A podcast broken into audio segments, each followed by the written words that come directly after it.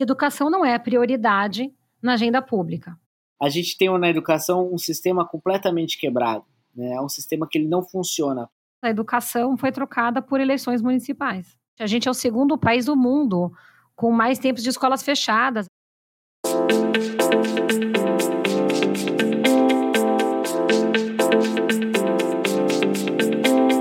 Estamos no ar com mais um Leadercast. Eu me chamo Luiz Guilherme Prioli, sou associado do IFL São Paulo e seu âncora aqui no podcast. O Instituto de Formação de Líderes é uma associação apartidária, independente, privada, para encorajar os valores liberais no Brasil através dos membros de sua ampla rede de parceiros. Nós acreditamos que os cidadãos comuns da sociedade são os verdadeiros protagonistas das ideias da liberdade. No tema de hoje falaremos sobre educação até para pensar numa educação em tempos de pandemia, que acaba sendo o tema mais urgente. Né? Para isso, temos três convidados aqui, nesse nosso bate-papo. Primeiro, Daniel José, deputado estadual em São Paulo, formado em economia no INSPER e com mestrado em Yale.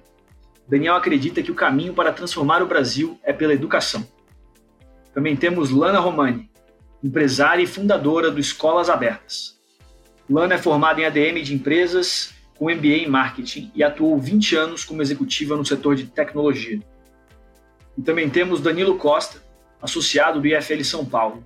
Danilo conduziu relevantes investimentos no setor de educação e em 2020 criou o EducBank, a plataforma financeira dedicada à educação básica na América Latina. Possibilitou acesso a capital a escolas brasileiras e linhas de fomento para o setor. Danilo também foi CEO e fundador da Vereda Educação. Então, queria primeiramente agradecer todos os três pela presença aí, toda a equipe do podcast que fez esse, esse encontro aqui possível. E começar com uma pergunta, né, para o Daniel e para a Lana. Qual que está sendo o maior desafio, né, a pauta aí do maior desafio da educação hoje em dia em tempos da pandemia?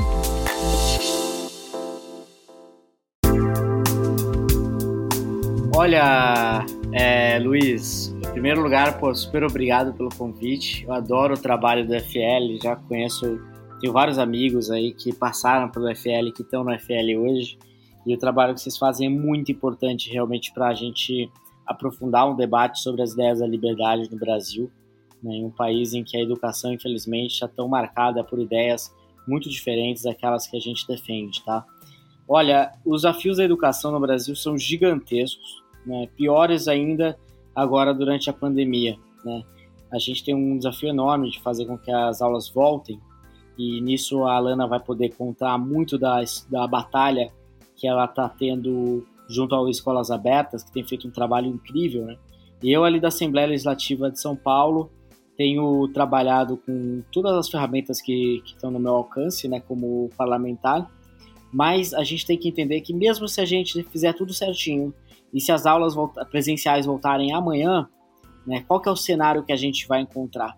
Né, muitas vezes a gente vai comemorar, vai soltar rojão, vai ficar feliz, mas a realidade é muito, muito dura.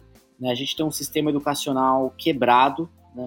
é um sistema educacional que não consegue formar nem 5% dos jovens preparados para uma economia digital, né? em que um quarto só dos jovens que se formam nas escolas públicas são minimamente bem preparados para viverem em sociedade, entendendo seus direitos e deveres. Então, três quartos não conseguem ter um preparo mínimo do mínimo do mínimo, né? E isso sem contar que a cada 100 alunos que começam o ensino fundamental, só 57 terminam o ensino médio, ou seja, 43 alunos ou 43% dos alunos abandonam a escola antes de se formar e são automaticamente é, condenados a um trabalho informal né? E que muitas vezes desviam eles de um destino onde eles podem, através dos seus próprios esforços e talentos, conseguirem galgar espaços maiores. Então a gente tem um trabalho gigantesco para é, des, desferrar a educação, vamos dizer assim, na falta de uma palavra mais, mais adequada. A gente tem na educação um sistema completamente quebrado. Né? É um sistema que ele não funciona, porque todas as roldanas desse sisteminha têm incentivos contrários àqueles que deveriam ser. O maior incentivo de todos que é ensinar as crianças e jovens é, e preparar elas para um futuro com uma economia moderna, um futuro para viver em sociedade e por aí vai. Você pode, você pode dar um exemplo assim desse sistema que não funciona, assim, por exemplo, dessa rodana que gira para o lado contrário? Bom, acho que a ausência de avaliação é uma falha muito grande nesse sistema. A gente tem hoje, como avaliação da educação pública, avaliações estaduais anuais e uma avaliação nacional que acontece a cada dois anos e que o resultado da prova, dessa avaliação que acontece a cada dois anos, sai só um ano depois que a prova foi realizada. Então, assim, é um indicador pós-mortem, é um indicador que você não consegue fazer muita coisa com ele, né? Você não consegue ver é, gaps ali de aprendizagem que você pode trabalhar em cima. Um, um, outro ponto que eu acho que é bem importante e talvez um dos principais, é, uma das principais falhas desse sistema é justamente o modelo de carreira dos profissionais da educação, né, que é totalmente voltado para tempo de permanência, pouquíssimo voltado para valor agregado. Né? Então, os professores ele passam a ganhar mais conforme passam mais tempo no sistema e uma carreira totalmente mal desenhada, extremamente complexa e, enfim, completamente fora de controle né, para o gestor público que tem que gerir aquela folha de pagamentos, né, enquanto que os incentivos deveriam ser todos voltados para resultado de aprendizagem, o quanto que esses professores conseguem fazer um bom trabalho em ensinar os seus alunos naquelas matérias e aqueles conteúdos e aquelas habilidades que são esperadas. Né? Isso aí seria só na, na parte pública ou até perguntando aqui para o Danilo, ou ele também via tinha bastante desse desafio na, na parte privada ali das escolas da vereda, né, de alinhar os incentivos com os professores? Como que, que era essa dinâmica? Eu, eu concordo bastante com o que o Daniel disse e todo esse desafio que a gente vive no setor educacional, de educação básica especificamente, ele enfrenta desafios enormes na, na escola pública, como todo equipamento público. Na iniciativa privada, o desafio não é muito diferente. A maior parte das escolas particulares no Brasil enfrentam desafios tão grandes quanto aqueles da, da iniciativa pública.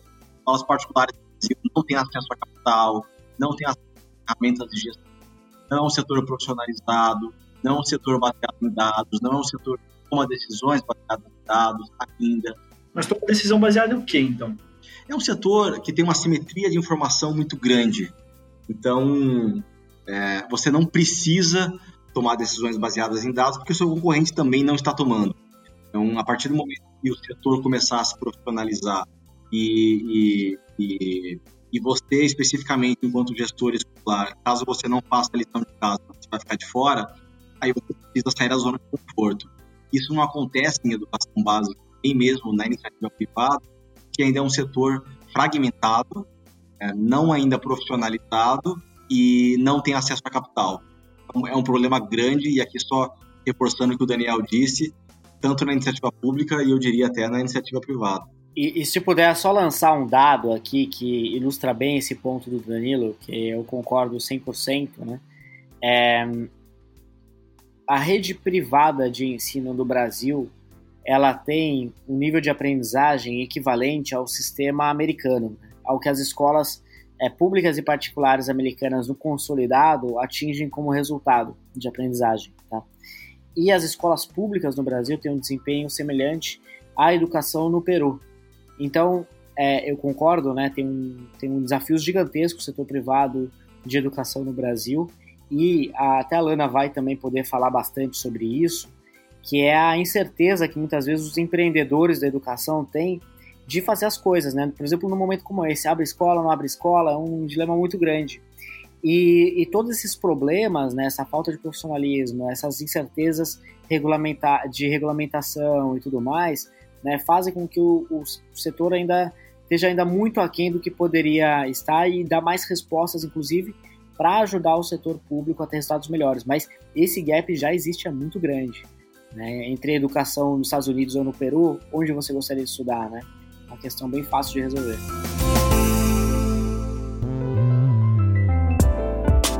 E eu também vi, Daniel, nesse mesmo ponto que você está falando, né, desse gap que a gente tem com os países, eu vi um discurso seu até falando sobre, pô, todos os países sérios já abriram. Né? Se a gente tem um gap, a gente esse gap está aumentando. Quando a gente fala que está tentando desferrar a educação, né, que já está ferrada, está ferrando mais ainda e aumentando esse gap. Se eu não me engano, você falou que você comparou até a impactos de outras gerações que ficaram muito tempo sem, sem escola, né? tipo durante uma guerra, durante a Segunda Guerra Mundial, o impacto que isso teve nos rendimentos futuros das pessoas. E eu queria ouvir um pouquinho da Lana, né? Como que vocês dois juntos estão trabalhando através das escolas abertas para tentar desferrar, destravar essa parte aí da, das pessoas poderem voltar às aulas? Então, Luiz, bom, obrigada pelo convite. É sempre legal a gente poder esclarecer esse tema durante a pandemia, principalmente no momento que a gente tem uma confusão né, entre três poderes, aí, que é o federal, estadual e municipal, o que ainda confunde ainda mais a população e, e não ajuda em absolutamente nada no que diz respeito a entender qual é o papel de cada um, né? Então, o que acontece, né? O maior desafio que a gente tem, né, trazendo um pouquinho a primeira pergunta de volta, né, da educação em tempos de pandemia, é a própria maneira como a educação está sendo deixando de ser priorizada no Brasil nessa pandemia. Então, se a gente perceber que dentro do decreto federal do que era essencial ou não em tempos de pandemia, e a gente sabe que a educação não entrou como atividade essencial, já fica escancarado a maneira como o nosso país lida com a educação.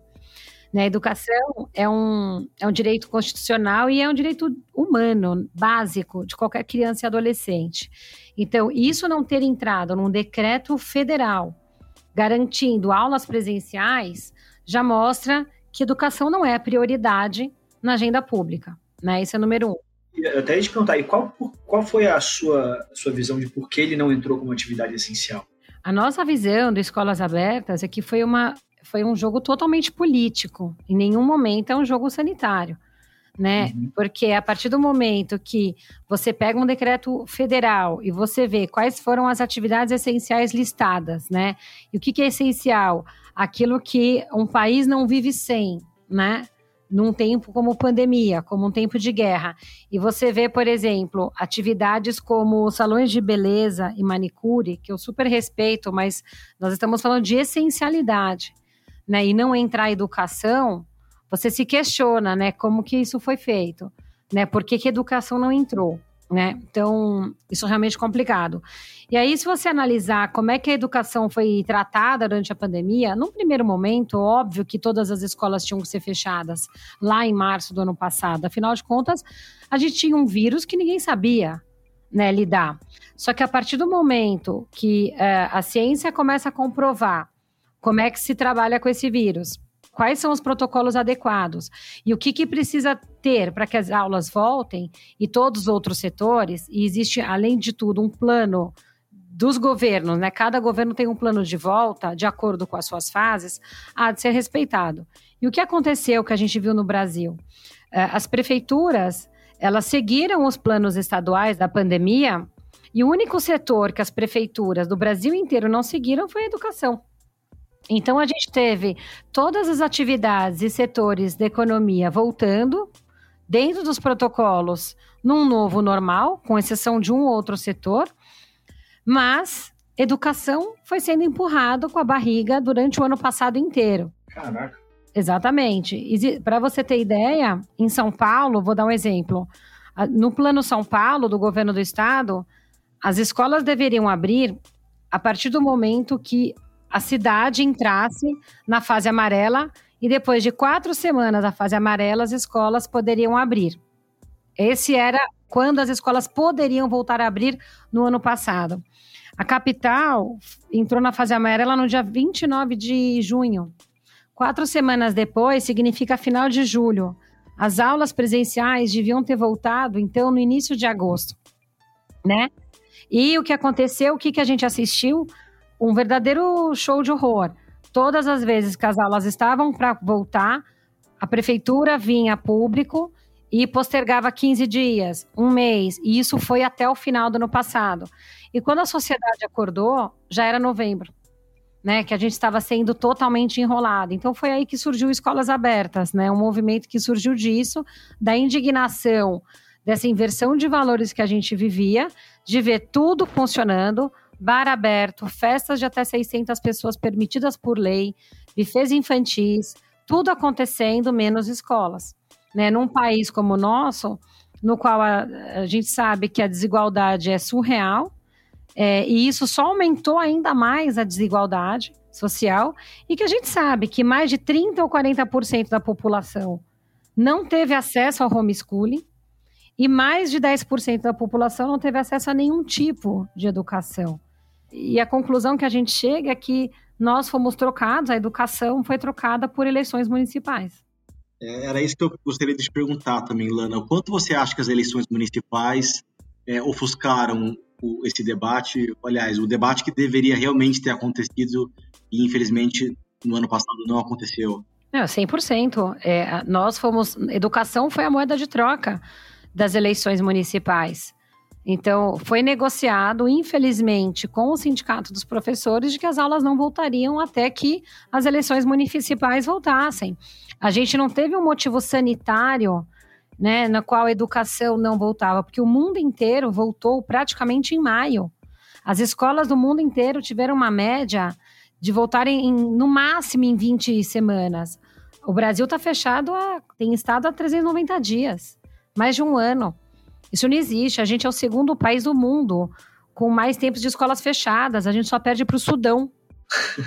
é, esse é o país, né, que a gente perde. Então, as eleições municipais é, foram um, realmente o grande, é, vamos dizer assim, gestor das aulas, né? E isso deveria ser apartidário, devia estar acima de qualquer coisa, né, de qualquer interesse. Porque a gente não está dizendo que a gente quer aulas a qualquer custo. Né? O que a gente está dizendo é que dentro de novos protocolos, de acordo com esses protocolos e EPIs, as aulas têm que voltar presenciais, porque nada substitui professor dentro de sala. E como vocês acham que está sendo medido, ou que vocês medem as consequências de mais de um ano das escolas fechadas? Eu acho que o Daniel falou isso, né? É, tem, tem várias pesquisas, Luiz, que, que mostram muito dos impactos aí que a gente pode ver, né? Tem, tem uma, uma pesquisa aí que você mencionou no começo, né, que usa como exemplo, como proxy, né, países que passaram por longos períodos com escolas fechadas, como por exemplo guerras, né? Então, no caso Londres na Segunda Guerra Mundial, né, observou tipo, uma queda de produção muito grande ao longo das décadas subsequentes e o impacto significativo nos próprios salários, né, nos, enfim, na renda dessas famílias aí, dessas, dessas pessoas que na época eram crianças e que ficaram um tempo significativo sem irem às aulas, tá? Então, aqui, obviamente, o impacto vai ser é, muito parecido, né? Tem uma pesquisa da OCDE que calcula que um terço de período sem aula, um terço anual, né? Um terço de ano letivo sem aulas presenciais, acaba equivalendo a um PIB a menos ao longo das próximas décadas. Né? Então a gente, né, em termos econômicos, né, vai ver um resultado muito, muito sério. Né? Sem falar na, na, saúde mental dessas crianças. É claro que ainda dá para segurar um pouquinho de aprendizagem, porque é pelo sistema online, né, que né, algumas décadas atrás, na Segunda Guerra Mundial, não existia, obviamente. Mas a gente ainda assim vai ver um impacto muito sério, um aumento da desigualdade educacional.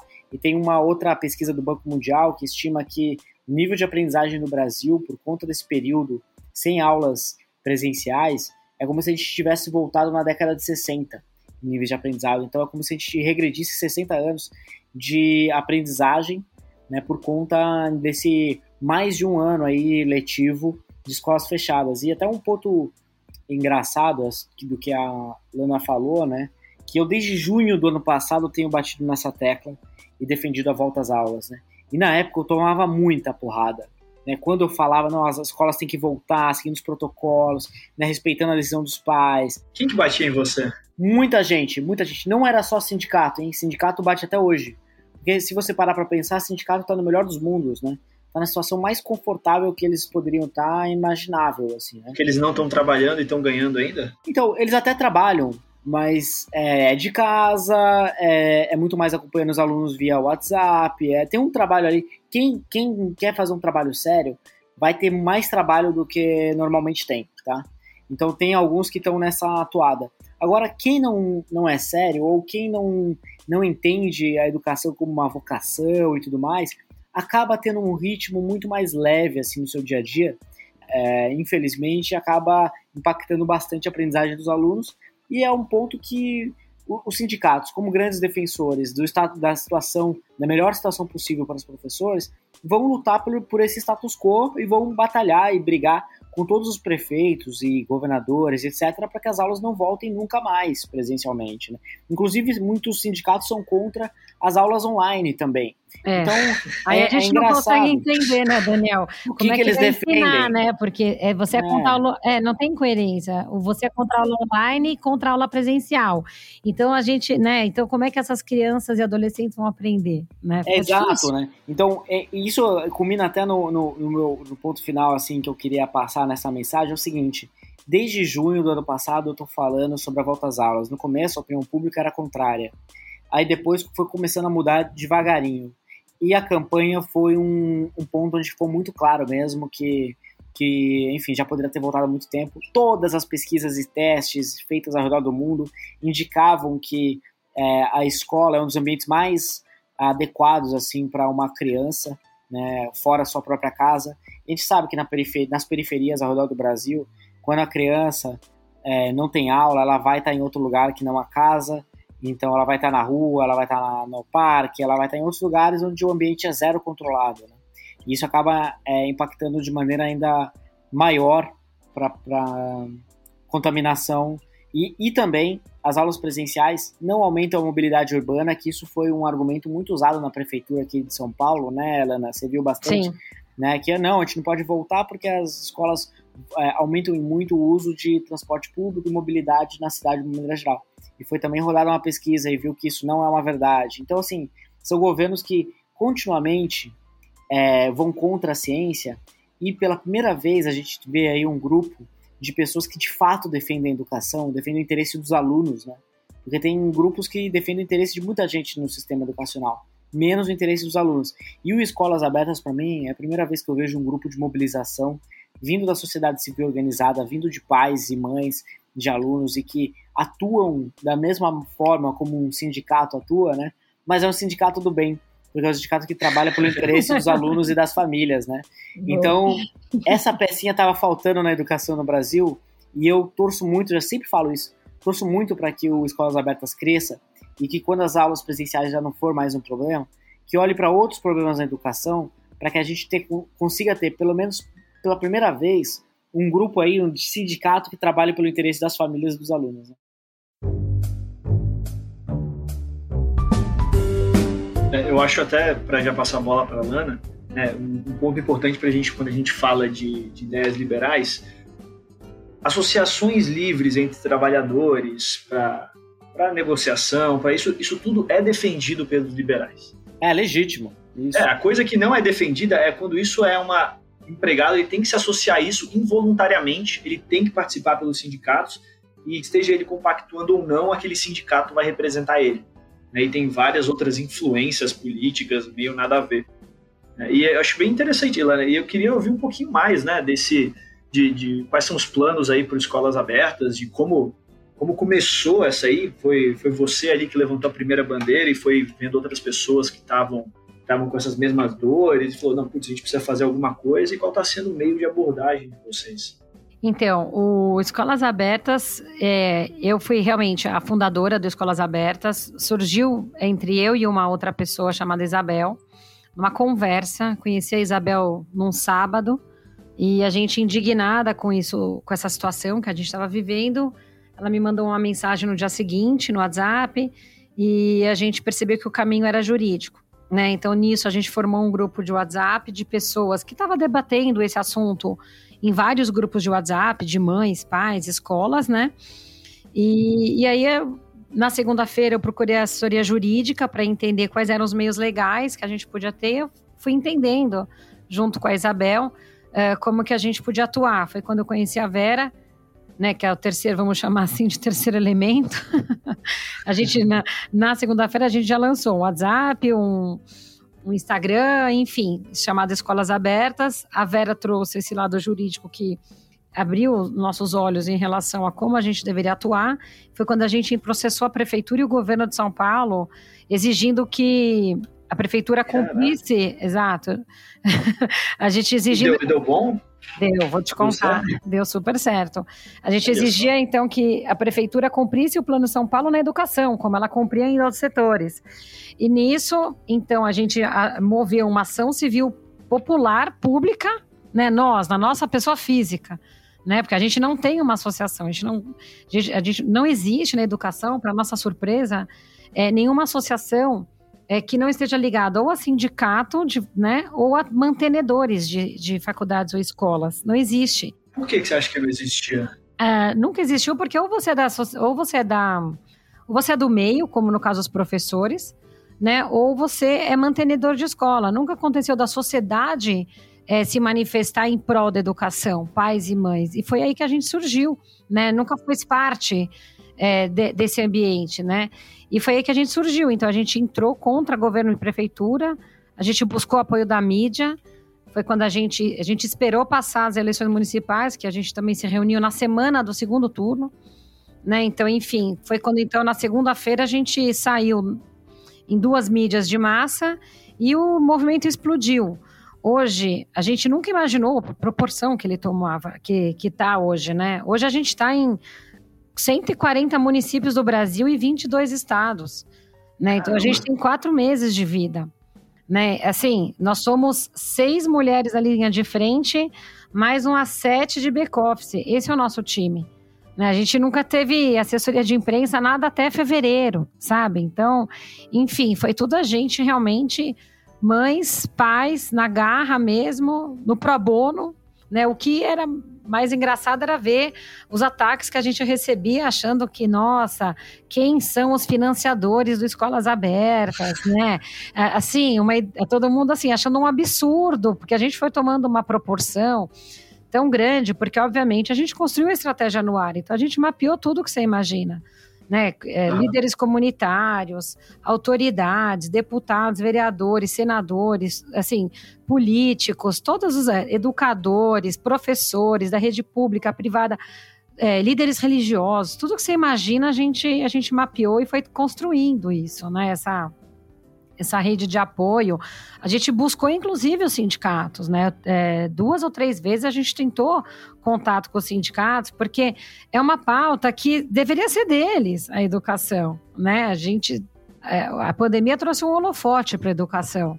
Então era um momento de unir, né? Até porque a gente tem muito a gente tem muito, mas muito professor da rede pública e privada no grupo. Só que eles não, eles não, não, não querem se expor e se manifestar porque eles são retaliados. E que para mim também foi uma super surpresa, assim. Porque eu, eu, eu, achava absurdo o sindicato não abraçar a causa. Até que eu fui entender que eu, né, porque eu sou leiga, né? Como eu era leiga, né? Eu vim de outra área. Eu vim do setor privado, né? Não vim do setor público. Então eu não tinha a menor noção disso, né? E ter o próprio sindicato dos professores contra a volta às aulas, né? Então, é uma coisa absurda. Então, hoje a gente percebeu que esse movimento não dá para jogar no lixo quando as aulas voltarem, e realmente a gente já está formando uma associação, também com o nome Escolas Abertas. A gente está esperando o nosso CNPJ, a gente já deu entrada essa associação para realmente trazer, introduzir pais e mães para dentro da educação, né? E a gente conseguir fazer andar a agenda pública nesse sentido em é, e aí trazer os pais para esse debate, né? Mas como que seria essa associação assim diferente? É, é, como que é a formalização do Escolas Abertas?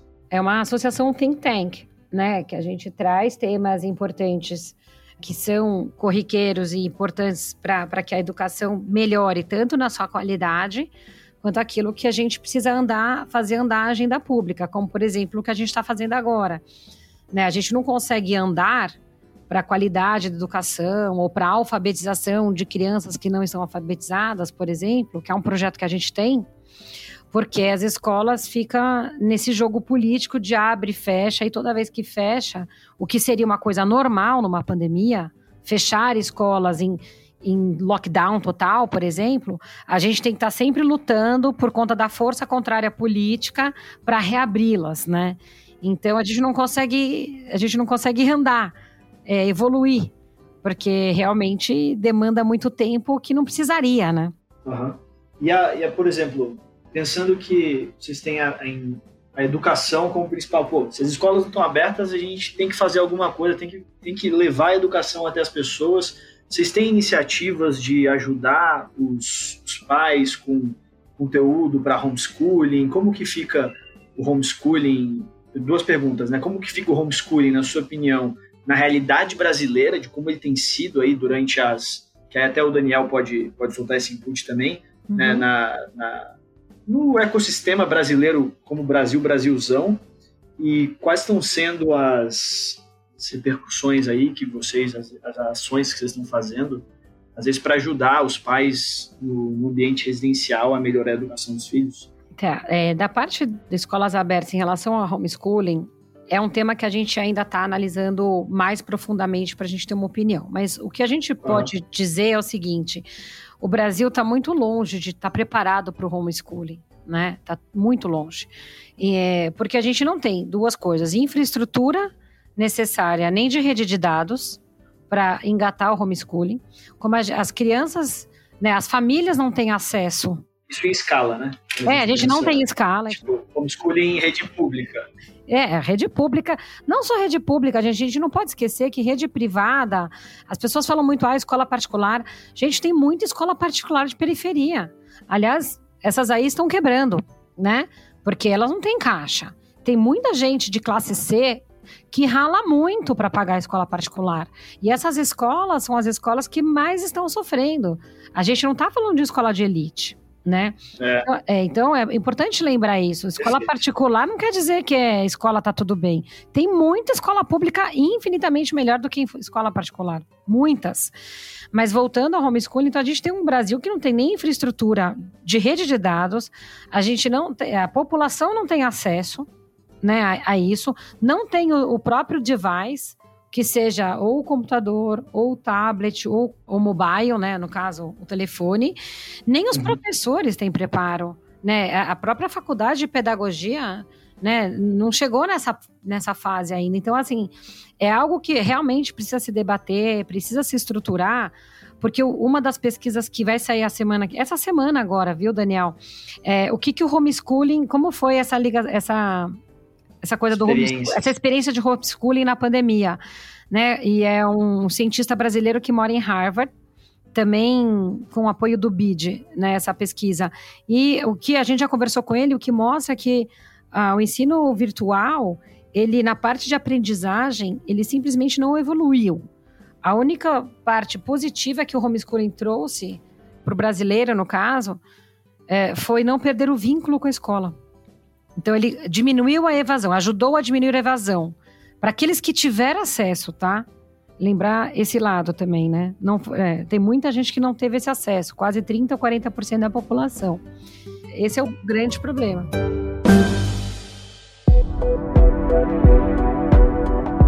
Bom, sobre homeschooling, né? Eu sou coautor de um projeto na Assembleia, também estou acompanhando o projeto sendo tramitado no Congresso Nacional, né? Mas eu acho que o ponto principal é que ele atende um número muito específico de pessoas. Né? A gente transformou a pauta do homeschooling como uma grande bala de prata aí que pode dar mais liberdade para os pais para educarem seus filhos, né?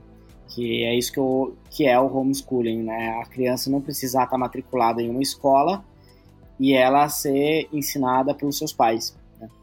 Agora, isso daí é um, como eu disse, né, um, é uma ideia importante, de fato amplia a liberdade de diversas famílias, mas é um número irrisório em relação ao número total de alunos do sistema público ao redor do Brasil. Né? Então a gente, na minha, meu chute grosseiro aqui, é um projeto como o homeschooling aprovado nacionalmente atenderia umas 50 mil crianças, tá? Então isso daí é um número muito pequeno porque a gente tem na rede pública de ensino, nos níveis é, municipal e estadual, aproximadamente, enfim, quase 50 milhões de alunos, tá? Então é muita gente, né, que, que estão estudando nessas escolas públicas quebradas, né? E o homeschooling, ele poderia atender uma parcela ínfima, é muito nichado, porque se você parar para pensar e entender que tipo de família teria o perfil e com condições para evitar, sobretudo, a educação pública e partir para um homeschooling, né? Porque o, a família que, tá na, que consegue pagar um, uma escola privada para os seus filhos, né? Ela já, bem ou mal, né? Aquela criança tem muito mais chances de ter um futuro melhor do que uma criança de escola pública, né? Então, uhum. assim, o ganho, o ganho líquido ali para aquelas famílias já não é tão grande, né? Mas para as famílias de educação que, em que os filhos estão na educação pública, o ganho pode ser sim muito maior, porque o sistema público ele está quebrado, né? Aqueles dados que eu falei no início, se precisar complementar, a cada 100 alunos que se formam no ensino médio, né, só 7 conseguem fazer regra de 3, tá? Então, assim, se eu falar que 7% dos alunos aprendem matemática básica, a maior parte dos alunos não vão me entender porque não sabe o que é percentual, tá bom? Então, essa é a realidade da educação pública ao redor do Brasil. Então, para as famílias que têm condições de ensinarem os seus filhos dentro de casa, né, é, isso é, uma, é uma oportunidade enorme, mas, mais uma vez, a mudança é meio que marginal. Assim. Muito marginal. Só que, num momento como esse, na existência de um sistema de homeschooling, poderia auxiliar o Estado a, a, a lidar muito melhor com um período como a pandemia que a gente está enfrentando. Por quê? Porque em um modelo é, razoável de homeschooling, né, tem diversos modelos ao redor do mundo. Inclusive, dentro dos Estados Unidos tem vários modelos, né, dependendo do Estado. E os melhores uhum. modelos são aqueles que é, obrigam os pais a, a fazer com que seus filhos façam uma avaliação, pelo menos trimestral, em, presencial em alguma escola pública, para acompanhar se essas crianças estão aprendendo ou não o que o nível adequado que deveriam estar aprendendo, né? O mínimo. E a existência de um sistema como esse, com material didático, com material para os pais, com é, avaliações trimestrais presenciais na escola e tudo mais, poderia ser uma forma de melhorar um pouco a situação de como está hoje, que é uma, algo muito mais largado, né? Vamos dizer assim. Mas, mais uma vez, é uma, é uma solução que eu defendo, né? Tanto que sou coautor de um uhum. projeto na Assembleia, mas pega um nicho muito pequeno. Um modelo que eu acho que é pouco debatido, debatido no Brasil e que eu estou com um projeto de lei que está prestes a ser votado nessa semana, inclusive, é o projeto das OS escolares, né? O que, que seria? Você permitir que organizações sociais façam a gestão de escolas públicas.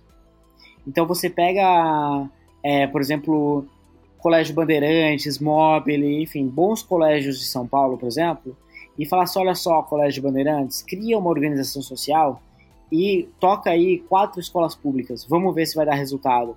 Com um contrato de algum tempo, né, vocês podendo gerir é, recursos humanos, fazer a escolha pedagógica e tudo mais é, para a escola, avaliando conforme quiser avaliar, e se vocês cumprirem os objetivos de aprendizagem, as notas no IDEB, na, no SARESP, que é a prova estadual, vocês podem ganhar mais contratos aí de escolas é, ao redor do estado. Então, esse é um modelo que eu acho que pode dar uma escala, com um trabalho em parceria com o setor privado, dando uma escala muito maior e um impacto muito maior para que mais alunos tenham uma educação de qualidade. Interessante. Porque, como eu disse, o sistema público, da forma como está, é totalmente quebrado, né? O voucher é importante também, mas ele tem um alcance intermediário e muito restrito a grandes centros onde o, o, o ensino privado tem está mais desenvolvido, né? As escolas particulares, uhum. o, o, ambiente de escolas particulares está mais desenvolvido. Isso não resolve o problema, por exemplo, de é, Marajá do Sena, Satubinha no Maranhão, entendeu? Entendi. Agora, um sistema como o de Charter School já consegue chegar muito mais rápido em localidades muito vulneráveis.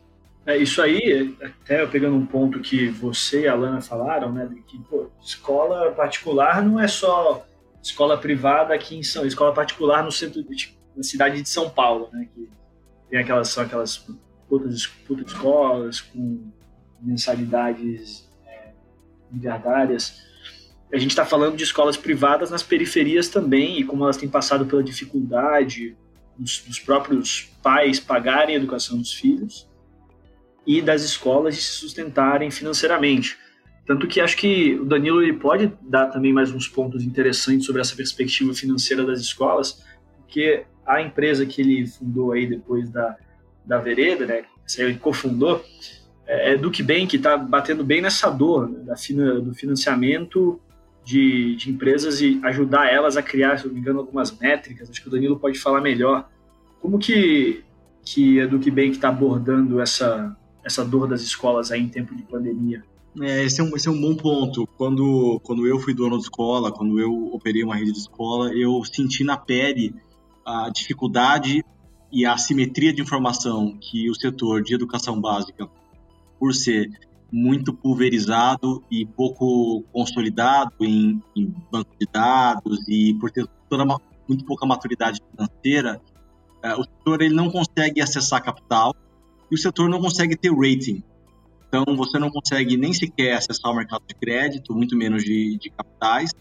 Uh, e também, mesmo que, por exemplo, o Daniel quis passar um modelo de voucher é, no Brasil que possibilitasse essa maior distribuição é, de educação básica de qualidade é, pelo, pelo país, ainda assim teria muita dificuldade do governo conseguir alocar é, os melhores cheques, os cheques ideais, nas escolas ideais, o valor ideal, tendo certeza que a qualidade está aumentando, tendo certeza que o impacto social está sendo oferido. Então, o EducBank, ele é uma plataforma financeira, é a primeira da América Latina exclusivamente dedicada à educação básica. E o que a gente faz é, por meio de algoritmos, a gente conseguiu criar, por meio de, de dezenas de rubricas acadêmicas, lógicas e operacionais, o primeiro rating do setor. Com isso, a gente consegue olhar cada uma das 40 mil escolas particulares do Brasil e ter uma, uma ideia de rating possibilita a gente saber o risco que cada uma dessas escolas é, implica para a gente. E é um risco pedagógico, é um risco operacional, é um risco é, acadêmico e é um risco também financeiro. Com isso, a gente consegue destinar para ela produtos financeiros, créditos, linhas de apoio financeiro e, consequentemente, também vouchers ou cupons é, educacionais que poderiam é, ser distribuídos por meio da nossa, da nossa plataforma. Então, é, é dar rating, dar score num setor onde tem uma simetria de informação ainda muito grande. Entendi. E aí vocês, vocês estão atuando nisso aí já? É uma solução 100% B2B. O EducBank é o apoiador financeiro da escola brasileira. A gente homologa escolas pelo Brasil que, uma vez é, aprovadas no, no nosso processo seletivo, digamos assim, ela passa a contar com o apoio financeiro do EducBank o DucBank disponibiliza capital, o DucBank garante inadimplência zero para elas, mesmo que as famílias atrasem as mensalidades, a escola continua a receber o valor das mensalidades, o DucBank assume esse risco pela escola. Mas, em contrapartida, a escola tem que continuar entregando qualidade, e quanto mais ela entrega qualidade, mais capital e melhores condições ela passa a ter. A nossa meta, enquanto companhia, é ampliar em 100% o acesso à educação básica de qualidade no Brasil até 2030. E aí a gente está incluindo tanto o educador privado quanto o público nesse compromisso. Beleza. Danilo e Alana, posso fazer uma pergunta? Opa, Alana, manda bala. Vamos lá. É, nesse tempo que a gente começou escolas abertas, né, a gente viu o desespero de muitas mães é, de comunidades, periferia, é, assim, pedindo ajuda assim, se a gente conseguiria montar algo é, para que elas pudessem pagar uma escola particular, porque justamente por isso, porque quando começa a greve, come, é, quando o próprio governo ou prefeitura né, deram o aval, vamos voltar, muitas escolas entraram em greve. E a gente vê famílias, por exemplo, que têm filhos com deficiências, né, déficit de aprendizagem, como TDAH, autismo, Down, é, realmente ficam desesperadas porque não conseguem né, aprender no online. É, você enxerga que existe um mercado para esse tipo de famílias, para também fazer um movimento ao contrário, né, é, para as escolas? Porque o que eu via é muita escola quebrando, particular, né?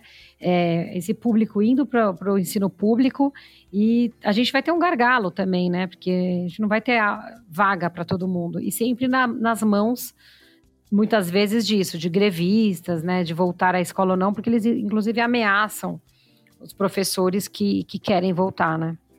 É, eu acho que, com certeza, a falência da escola particular, a, a, um atrofiamento, um eventual atrofiamento da escola particular, só vai colocar ainda mais pressão na escola pública no momento onde o que ela menos precisa é dessa de, desse, mais esse prato para ela, ela equilibrar, né?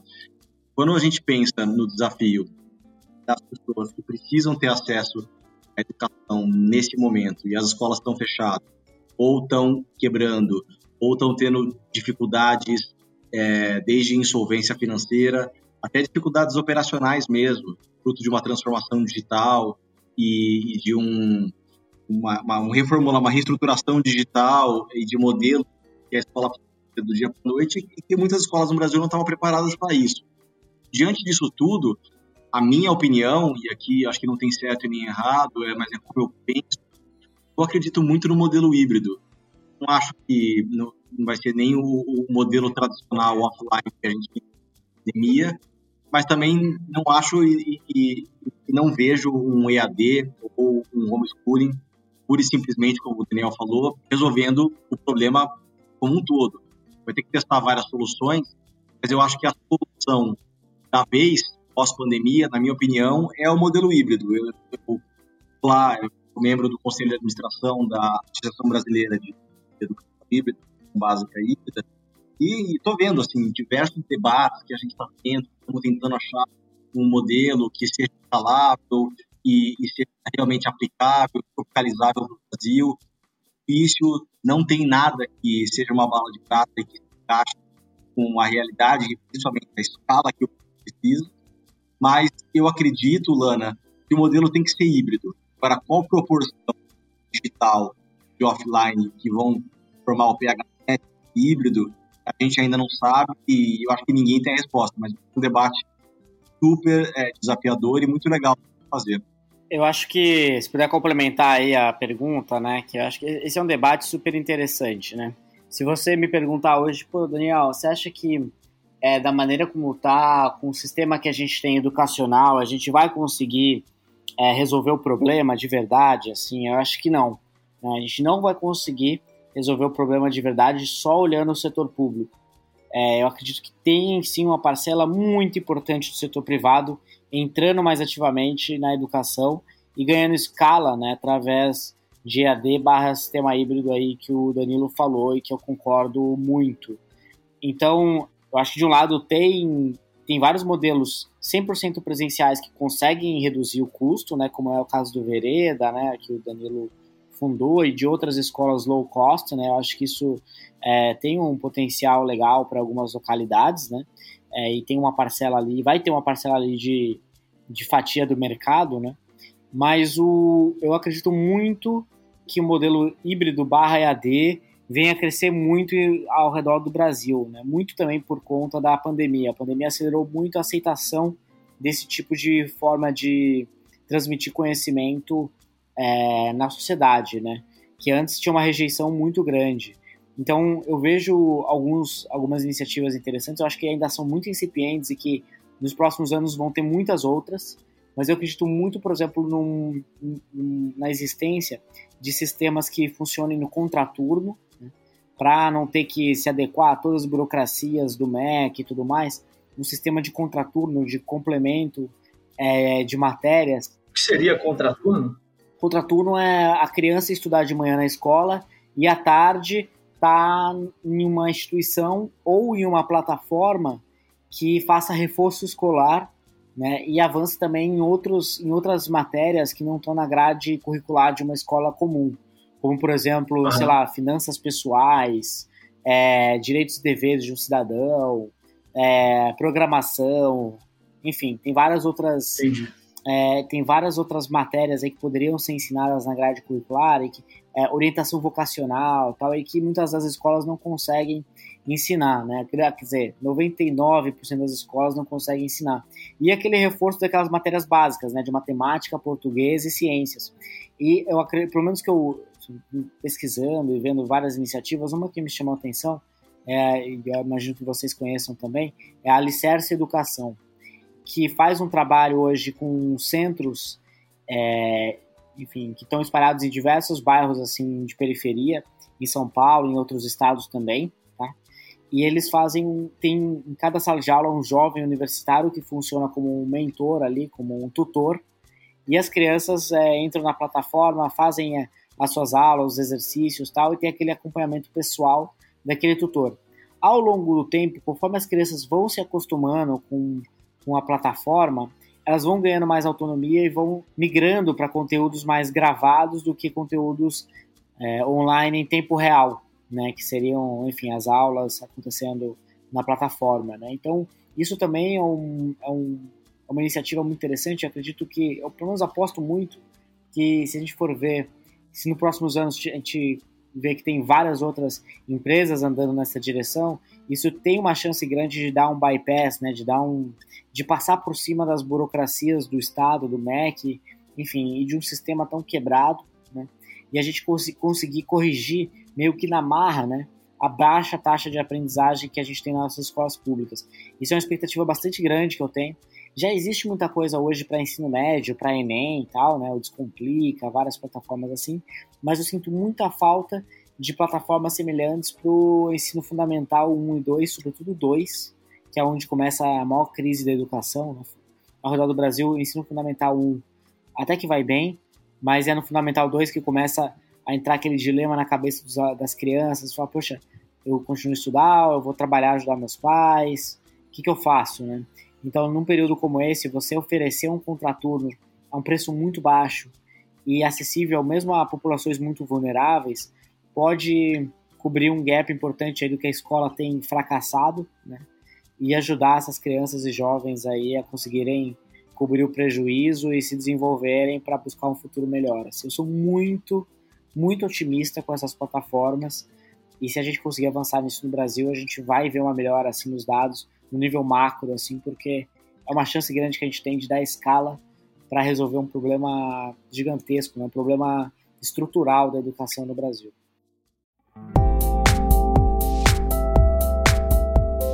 Bem, muito obrigado aí, Daniel. Muito obrigado, Ana. Muito obrigado, Danilo. A conversa fluiu, que foi uma beleza aqui. A gente já foi até bem, bem mais além do que estava planejado e acho isso ótimo. E uma das coisas interessantes, olhando essa perspectiva, é que a gente tem três pessoas de frentes, de três frentes diferentes aqui na educação, né? A gente tem a Lana com escolas abertas, né, com essa associação voluntária. A gente tem o Daniel José ali pela parte da política estadual, influenciando a parte da educação. A gente tem o Danilo ali pela parte privada, com acesso ao capital e todos parece que, que a intenção ela converge, né? ela conversa muito bem. espero que depois daqui, né, vocês consigam até conseguir amplificar ainda mais o impacto uns com os outros. E agradecer mais uma vez pela presença de vocês aqui, pelo tempo, porque é muito importante para a gente aqui no IFL ter essas pessoas que estão dispostas a conversar, dispostas a difundir esse conhecimento que no final das contas acaba sendo necessário para formar os líderes das próximas gerações aí com essas habilidades clássicas. Eu acho que seria muito legal depois se a gente conseguisse aprofundar né, nas habilidades de como cada um de vocês enxerga a liderança. Mas vai ter que ficar para a próxima essa. Mas foi muito bom, foi muito bom. E a gente vai disponibilizar aqui esse podcast nas mais variadas redes sociais. Ele vai estar lá no Spotify, vai ser divulgado. Para quem não conhece o IFL São Paulo, basta seguir a gente no Instagram, IFLSP, tudo junto, tá bom? O Daniel José também tem a rede social dele. É, como é que é a rede social das escolas, das escolas abertas? É escolas.abertas no Instagram, Facebook Escolas Abertas e Twitter também. E para mim é Daniel José BR também para todas, Twitter, Instagram, Facebook. Beleza. E Eduque Bank, Danilo? Ela fica mais no, no LinkedIn? Não, a gente está em todas as redes também. O nosso Instagram é educbank underline BR. Quem puder seguir a gente. Beleza. Que aí você ouvinte, você pode se aprofundar nesses temas aí, conversar, acessar essas, esses nossos convidados aqui mais tarde. Tá bom, gente? Mais uma vez, muitíssimo obrigado pela presença de todo mundo e um grande abraço a todos. Valeu, abraço, obrigado pelo convite. Obrigada, gente. Até mais. Obrigado pelo convite, Luiz. Um abraço, tchau, tchau. Valeu.